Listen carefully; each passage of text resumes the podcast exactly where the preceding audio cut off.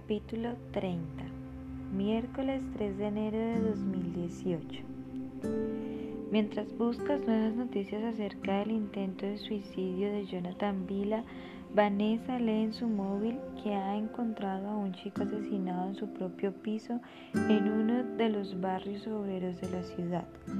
La agencia F habla de un apuñalamiento y de que la Brigada de Homicidios de la Policía Nacional se está encargando del caso. De momento no hay detenidos ni han facilitado la identidad de la víctima. ¿Por qué no me haces caso? pregunta la chica que tiene tumbada al lado. Ingrid le acaricia el brazo de arriba abajo a su novia. Lleva así algo más de 10 minutos. Las dos han comido juntas en la habitación de Vanessa y después se han echado en la cama aunque con intenciones diferentes. Si te hago caso, me refiero a otro tipo de caso, ¿no tienes ganas? Vanessa aparta la mirada de la pantalla de su teléfono y se centra en los ojos brillantes de Ingrid. Se inclina sobre ella y le da un largo beso en los labios.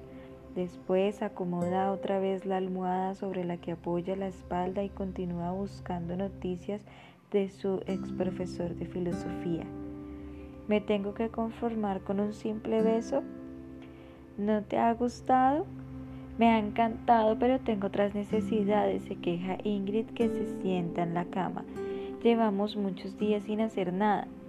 Desde el día de la explosión, perdona por estar hospitalizada y no poder casi moverme en estas últimas dos semanas. Pues no te muevas, deja que yo me encargue de todo, te lo pondré muy fácil. Ingrid aproxima su boca al cuello de Vanessa y se lo besa despacio, sensualmente. Al mismo tiempo introduce una, mano bajo la parte de arriba del pijama de su novia.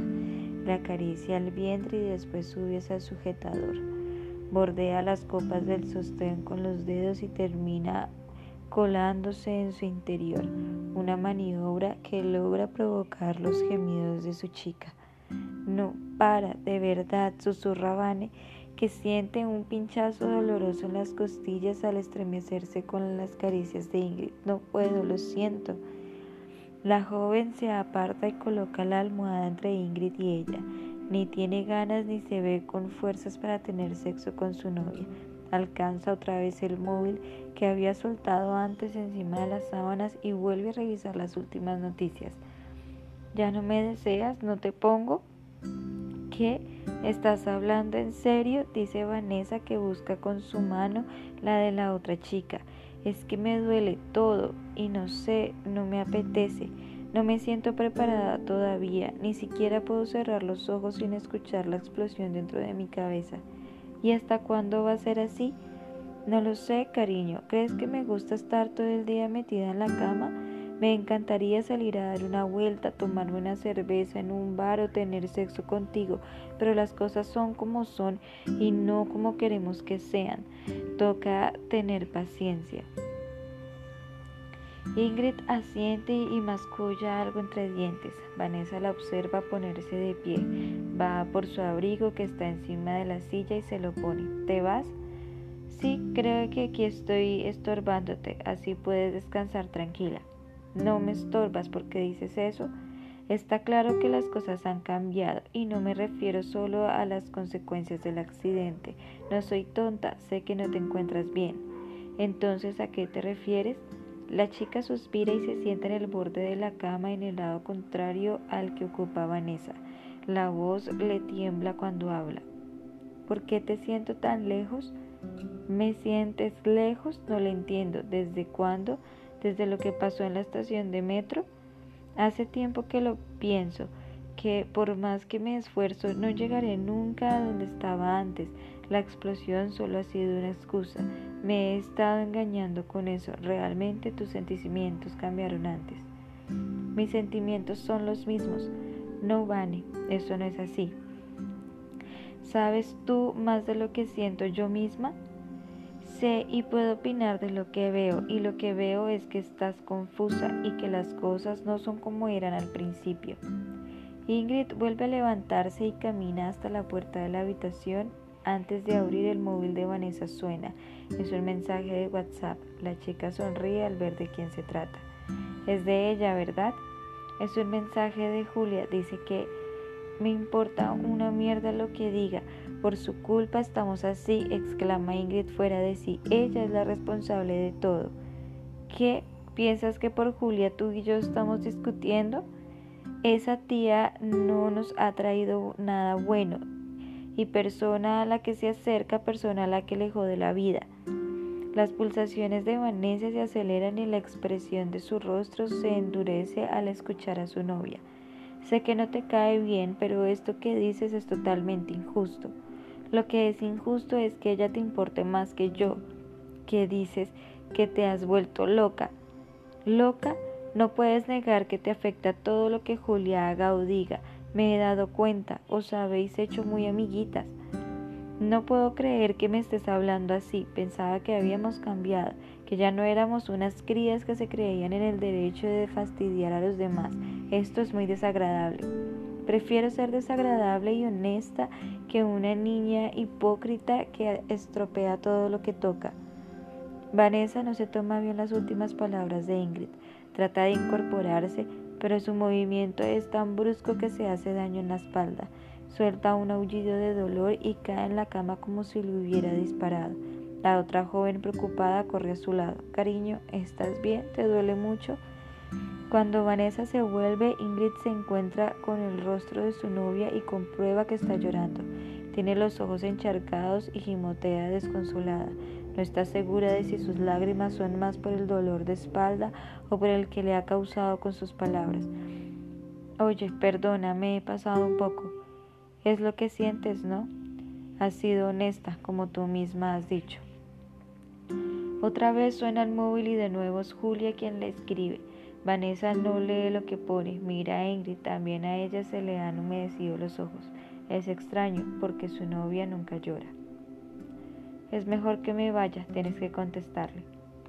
Vanessa asiente y no pone resistencia a que se marche.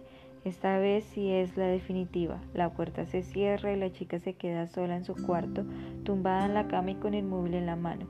Se seca las lágrimas ayudándose de la manga del pijama y lee lo que Julia le ha escrito en aquellos dos mensajes de WhatsApp.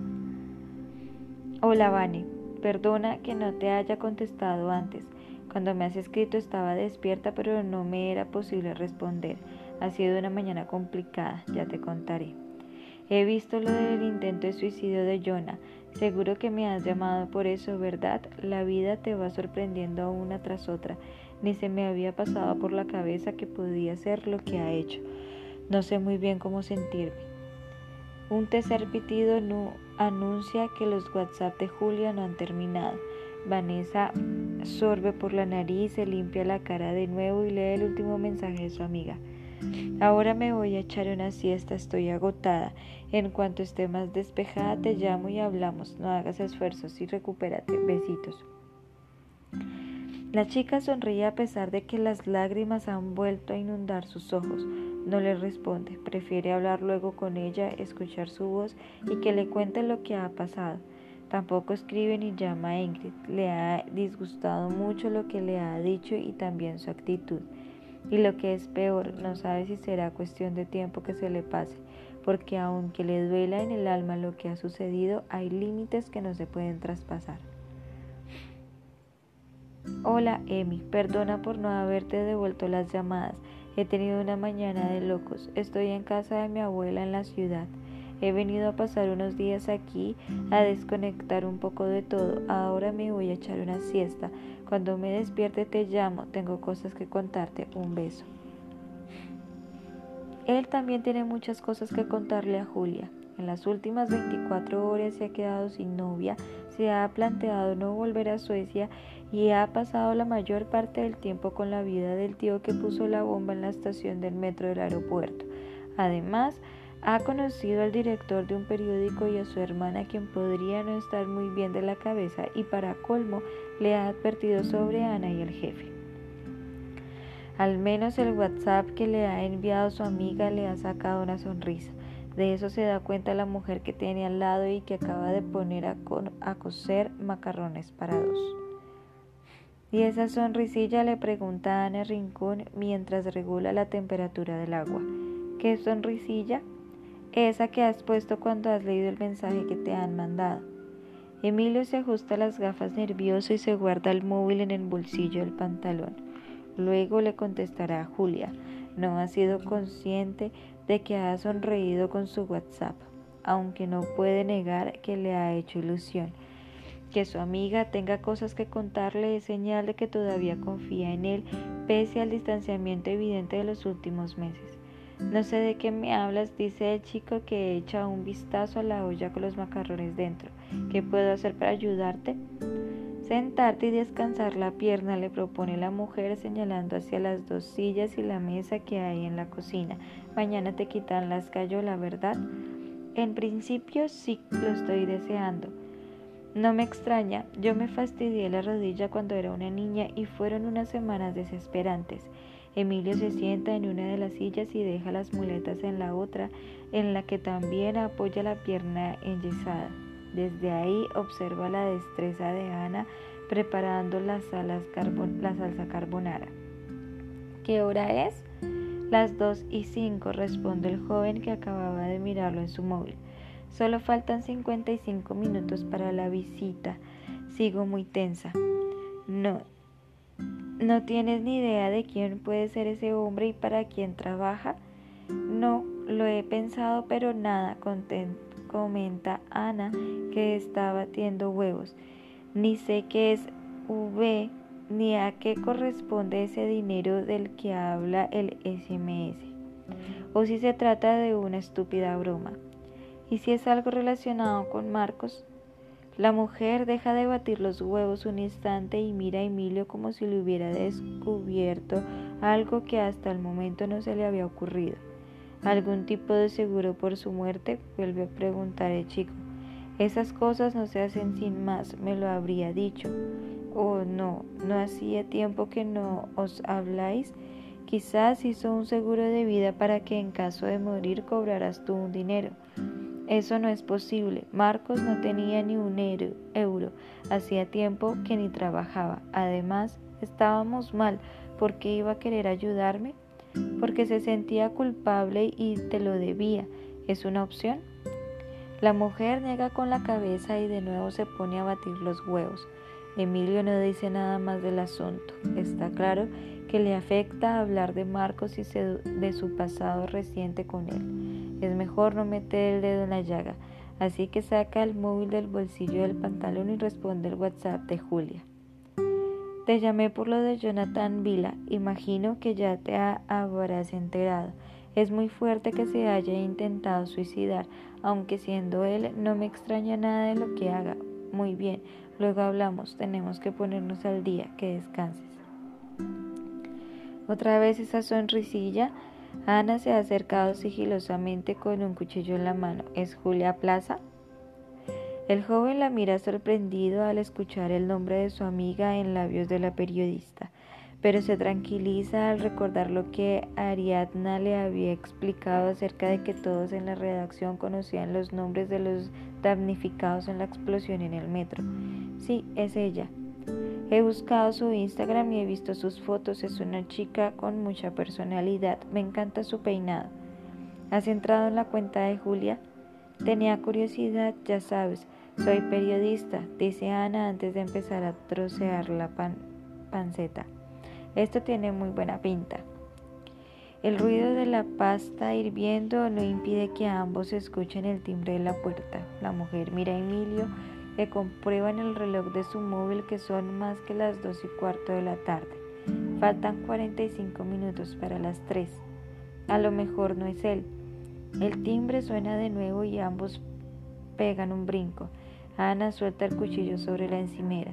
Se limpia rápidamente las manos en un paño y le pide al chico que la acompañe. Emilio se levanta con dificultad, agarra las muletas y la sigue. Quédate aquí, ¿vale? Si necesito tu ayuda te avisaré. Emilio se limita a sentir y se esconde tras la puerta que separa el pasillo y el recibidor. Desde allí se asoma para observar lo que ocurre, pero solo puede ver a Ana abriendo. Del visitante no le llega más que su voz, una voz grave de hombre. Buenas tardes. He subido directamente porque la puerta de abajo estaba abierta. ¿Es usted Ana Rincón? Sí, soy yo. ¿Y usted quién es? Perdone que haya venido antes de lo anunciado, pero me quedé por el barrio y, probé suerte para ver si ya había llegado a su domicilio. Aquí tiene su dinero. Emilio intuye que en ese instante aquel hombre le está entregando un sobre a Ana. Al final ha resultado que era verdad, no se trataba de ninguna broma. ¿Qué cantidad será? ¿De qué es este dinero? Yo solo me encargo de entregar las mercancías, señora, pero para quien trabaja, ¿quién es B? El hombre no responde a la pregunta ni dice nada más, se despide de la mujer y lo siguiente que Emilio escucha es la puerta cerrándose. Ana aparece enseguida con un sobre rojo en las manos. Vamos al salón a abrirlo, le dice con cierta ansiedad chico. ¿Cómo era ese tipo? No sé, un hombre normal, alto, pelo corto, moreno, vestido con traje. No me ha llamado la atención por nada en concreto. ¿No lo habías visto nunca? No, esta ha sido la primera vez, estoy convencida. En el salón se sienta juntos en un pequeño sofá. A Ana se le nota nerviosa, abre el sobre sin demasiado cuidado y en su interior se encuentra con tres fajos de billetes de 50, 100 y 500 euros. Dios santo, ¿cuánto dinero hay aquí? exclama mientras saca un folio cortado por la mitad que había dentro del sobre. ¿Qué pone? Ana lee primero para sí y luego con un nudo en la garganta lo hace en voz alta para Emilio también conozca el contenido de la nota. Felicidades. Viral se complace en entregarle la cantidad de 50 mil euros. Que disfrute de su premio y la esperamos pronto.